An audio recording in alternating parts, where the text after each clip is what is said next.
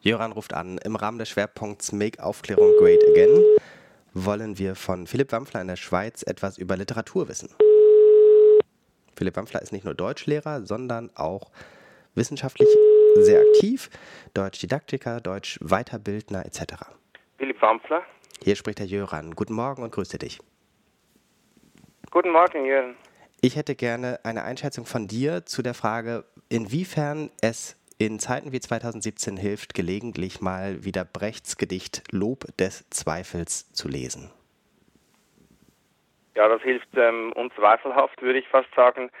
Ähm, mir gefällt am Gedicht ganz besonders so diese Dialektik, die das Gedicht drin hat. Da wird geredet von den Unbedenklichen, das sind Leute, die niemals zweifeln und dann heißt es auch, sie glauben nicht den Fakten, sie glauben nur sich. Und da hört man so die Aktualität förmlich heraus, dass es solche Leute gibt. Und denen stellt dann Brecht die Bedenklichen gegenüber, die niemals handeln, sondern stets nur ihre Gedanken erwägen und äh, nicht zu Entscheidungen kommen. Und ich denke, das Gedicht zeigt sehr schön, dass so der richtige Weg, der Weg der Aufklärung vielleicht auch ein Mittelweg ist und dass es ähm, vermieden werden sollte, weder das eine noch das andere Extrem einzuschlagen.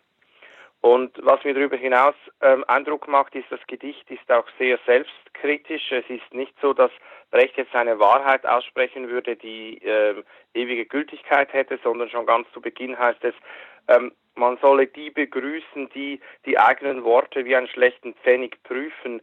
Und das ist so wie ein, eine Methode, dass man auch die, dass die eigenen Aussagen, das eigene Denken so mit diesem Zweifel unstet oder, oder, äh, oder ähm, provisorisch halten sollte.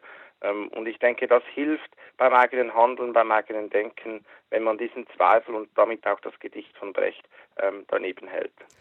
Ob Brecht wohl, wenn er 2017 leben würde, diese Zeiten ähm, zum Verzweifeln oder enorm spannend und als Antrieb verstehen würde? Ja, für Brecht wäre es ganz klar ein äh, produktiver Antrieb gewesen, also auch so in der in der äh, Marginalisierung oder in der Bedrängung des, des Schriftstellers wurde er sehr produktiv, hat sich damit auch auseinandergesetzt und ich denke, so würde er auch die heutigen Zeiten erleben, als, als eine, eine anregende Zeit vielleicht, würde ich sagen. Gibt es was, was du empfehlen würdest? Ähm, wir fragen ja am Ende dieser Podcast-Reihe immer nach einem weiterführenden Link oder einer Leseempfehlung. Das ist jetzt natürlich in diesem Fall ähm, etwas auf der Hand liegend, aber vielleicht hast du noch etwas Ergänzendes, was du sagen würdest. Ähm, wenn man sich jetzt schon für diese Frage bis hierher drei Minuten interessiert hat, interessiert man sich vielleicht auch noch dafür.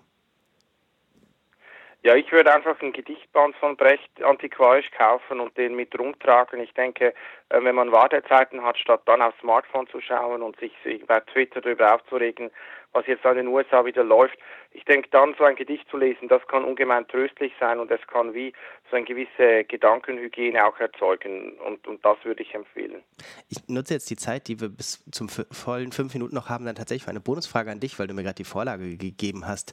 Ähm, regst du dich über Twitter Sachen auf? Also ich finde, du bist für mich immer ein großes Vorbild auf Twitter in Sachen von, der regt sich nicht auf, jedenfalls sieht man es in seinen Tweets nicht an. Auch auf jeden blödesten Tweet reagiert er noch sachlich und versucht das auf der ähm, inhaltlichen Ebene auszudiskutieren. Ja, ich denke einfach, wenn man diese, diese Emotionalität oder auch diese, vor allem das Negative auf Twitter, wenn man dem entgegnen möchte, dann kann es nicht sein, dass man das selber auch ausstrahlt. Und ich denke, das pflanzt sich sofort deshalb strenge ich mich da auch etwas an.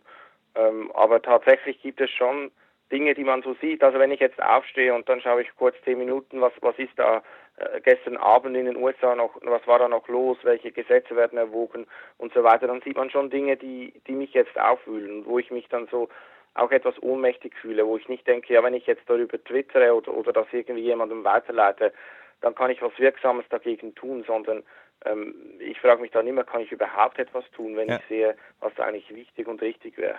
Ja, es ist auch tatsächlich bei mir so ein ähm, teilweise ein Ohnmachtsgefühl, aus dem auch zum Beispiel diese Reihe überhaupt entstanden ist, eigentlich als, als eine Defensive oder eine, eine Hilflosigkeit, ähm, dass man sagt, irgendwie, ja. man hat auch teilweise den Impuls zu sagen, sich zurückzuziehen, was sicher nicht hilfreich wäre, ähm, und da irgendetwas ähm, an, an die Stelle dieser Lehre zu setzen.